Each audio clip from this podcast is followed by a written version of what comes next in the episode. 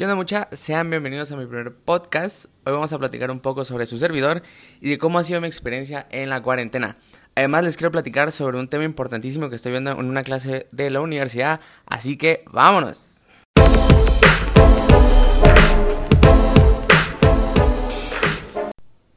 Bueno, primero que nada, agradecerles por estar aquí, estar escuchando. Eh, espero les guste, es mi primera experiencia haciendo un podcast. Así que voy a tratar de hacerlo de la mejor manera. Y pues disfrutémonos, disfrutemos este momento, gocémosla. Y bueno, para empezar, mi nombre es Roberto Andrés Serrano Urraca. Eh, eh, mi nombre Roberto es por mi abuelito.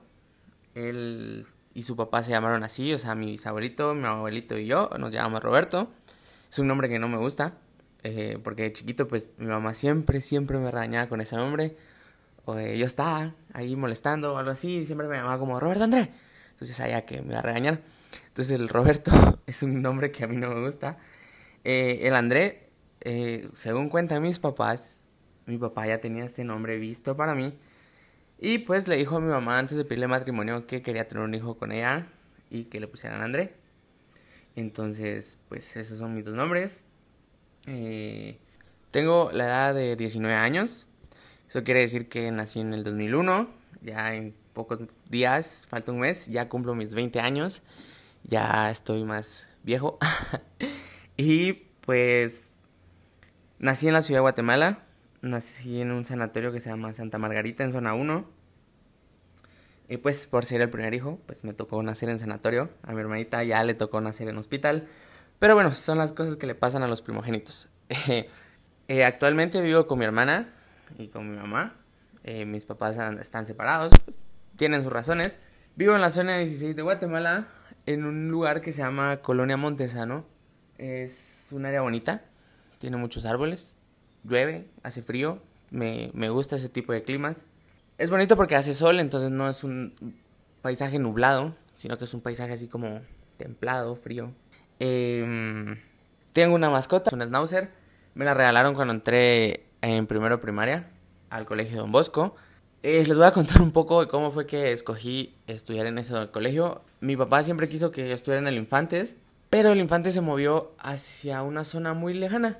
Eh, entonces, pues, o sea, el gasto de gasolina, eh, el tráfico y todo eso, a mis papás, pues no se les hacía como muy llamativo estar como en tráfico, gastar gasolina, irme a dejar hasta allá muy temprano. Luego, pues, mi mamá quería que yo estudiara en el en el Liceo Guatemala. Pero ese colegio se volvió mixto y ella siempre quiso que estuvieran solo para varones.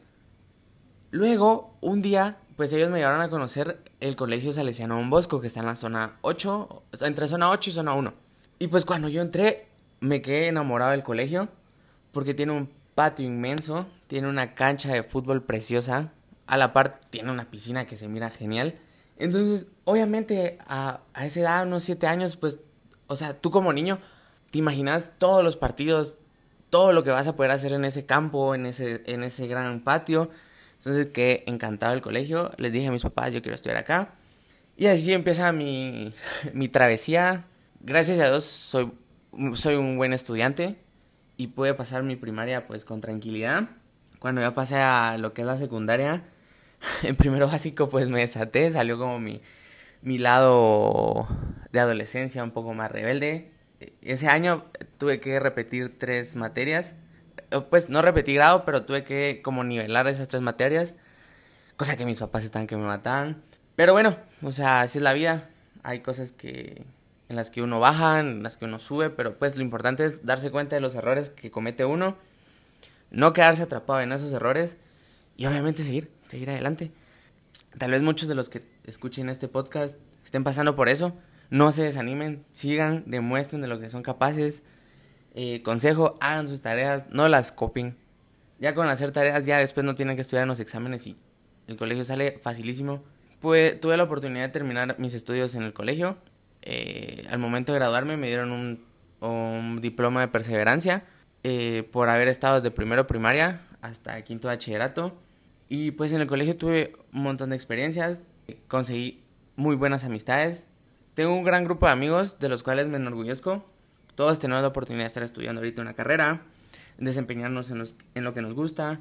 Eh, todos tienen un corazón inmenso y pues si alguno está escuchando este podcast, les mando saludos. Saben que los quiero un montón.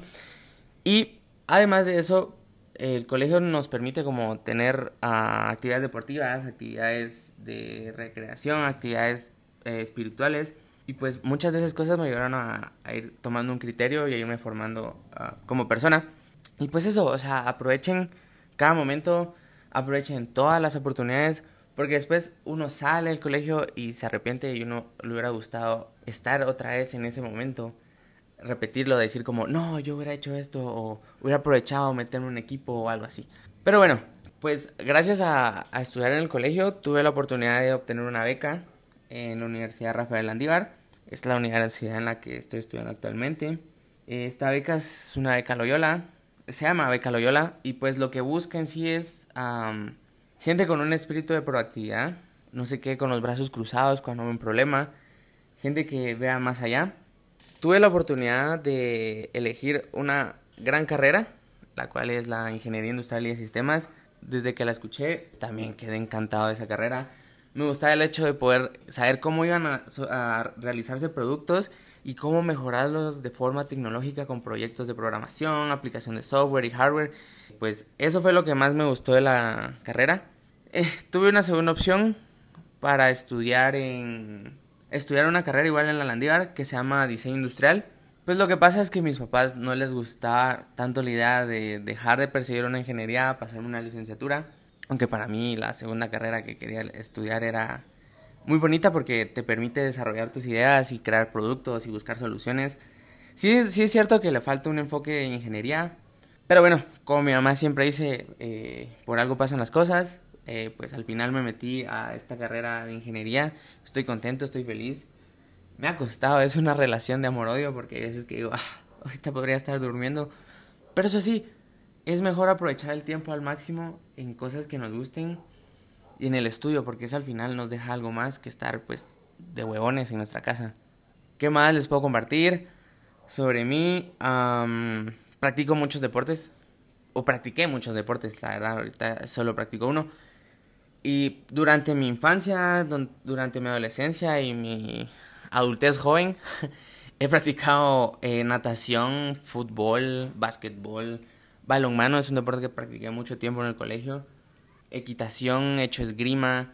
Incluso tuve la oportunidad de ir a competir internacionalmente gracias a un deporte que se llama pentatlón moderno, que básicamente es una disciplina que mezcla el tiro con láser, carrera, natación, esgrima y la equitación y las combina en un solo deporte. Entonces tú vas haciendo todas esas competencias y al final lo que conseguís es una sumatoria de puntos con los cuales pues clasificás y de tal forma pues te, eh, te, coronas campeón.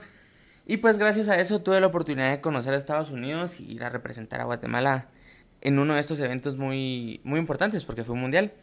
Creo que ya les conté bastante de mí, ya se pueden dar una idea de qué clase de persona soy.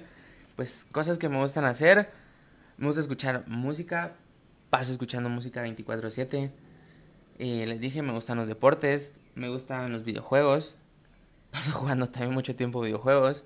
Eh, me gusta pasar el tiempo con mis amigos, me gusta salir, me gusta conocer gente, relacionarme con las personas. Me gusta demasiado platicar. De verdad, este podcast se alargó. Pero bueno, espero que los esté entreteniendo un poco. Les voy a comentar un poco lo que ha sido mi experiencia en la pandemia pues para mí fue un golpe muy duro porque yo ya me estaba acoplando al sistema universitario presencial. Estaba feliz, me sentía contento, pues estar ahí en las clases, conocer a los profesores, conocer nuevos amigos, eh, relacionarme con ese ambiente de, de, gente que se va a convertir en, profesionales en un futuro. Y pues luego cuando empezó todo esto de la pandemia, que nos tuvieron que encerrar, para mí fue como algo de, ah, no puede ser, o sea, una de mis metas siempre ha sido poder entrar a una buena universidad, estudiar. Ya que lo tenía, pues lo seguía cumpliendo, pero de otra manera. Al final, como seres humanos, tenemos la capacidad de adaptarnos, de mejorar, a superar eh, las dificultades. Entonces, pues al, principio era como alegre porque era como estoy en mi casa, solo me levanto, ya no me tengo que bañar temprano, no tengo que manejar.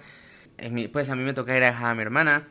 Entonces como que eso al principio era como muy alegre, porque siempre uno tiene que ver como las cosas positivas. O sea, siempre tenemos que intentar ver el vaso medio lleno y no medio vacío.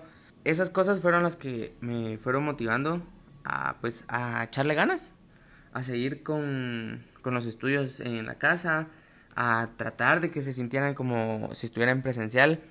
Lo que representó eso es que uno no se puede estancar en las cosas que uno quiere, porque aunque yo quisiera no podíamos regresar a, a las clases presenciales.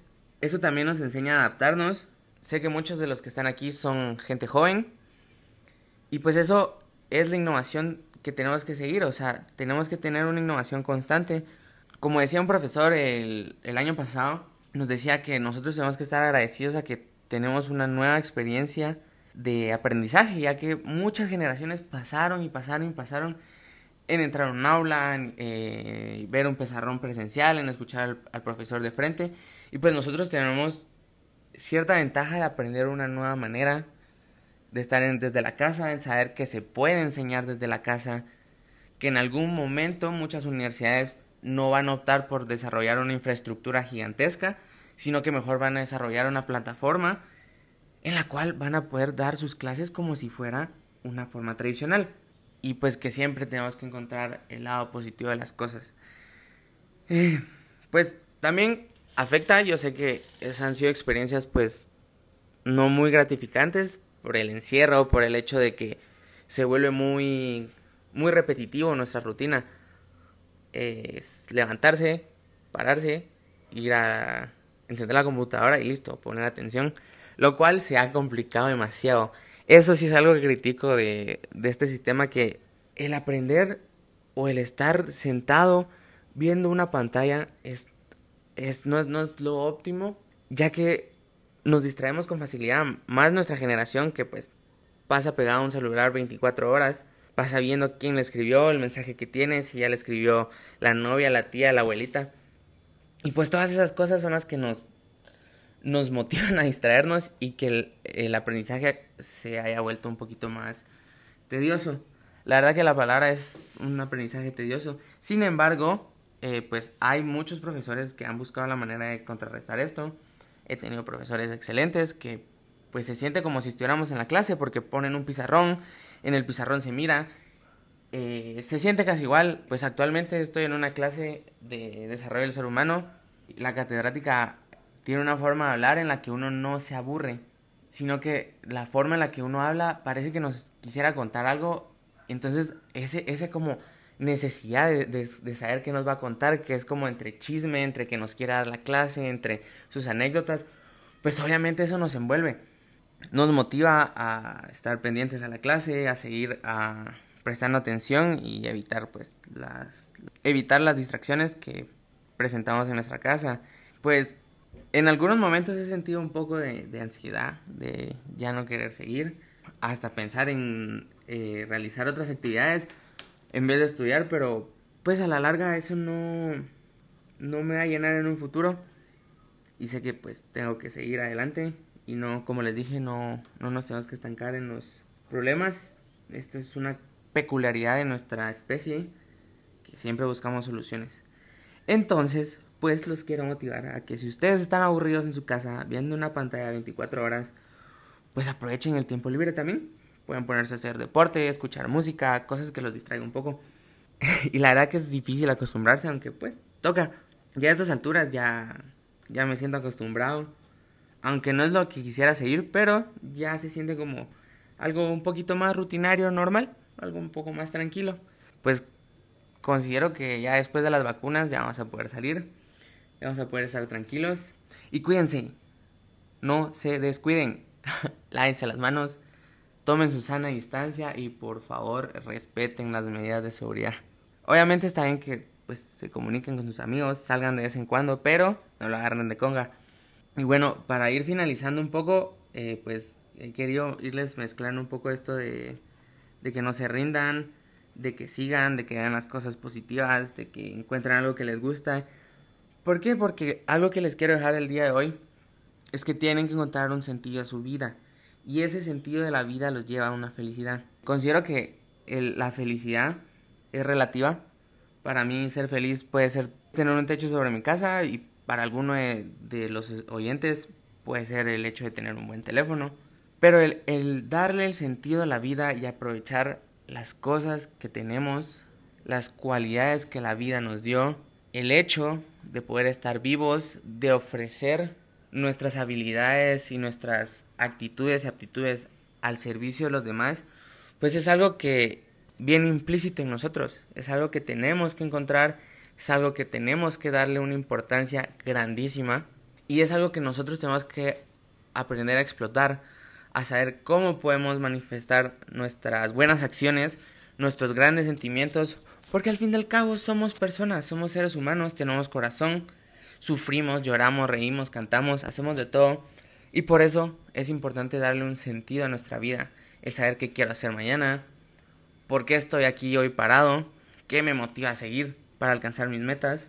Y en ese transcurso uno va a encontrar su felicidad verdadera. Así que espero que les haya gustado este, este podcast. Es mi primera experiencia, se lo repito. Y pues espero no quedarme en solo uno. Vamos a seguir platicando próximamente. Y nos vemos. Chao.